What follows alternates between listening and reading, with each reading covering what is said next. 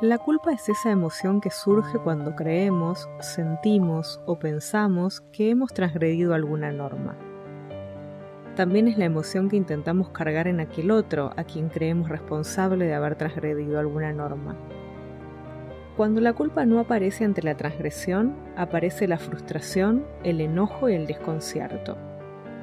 Hoy, más allá de las teorías del origen de lo que sucede a nivel global, no tenemos un ente específico a quien culpar por lo que vivimos, por los hechos que pautan nuestras rutinas de un modo novedoso e inapelable.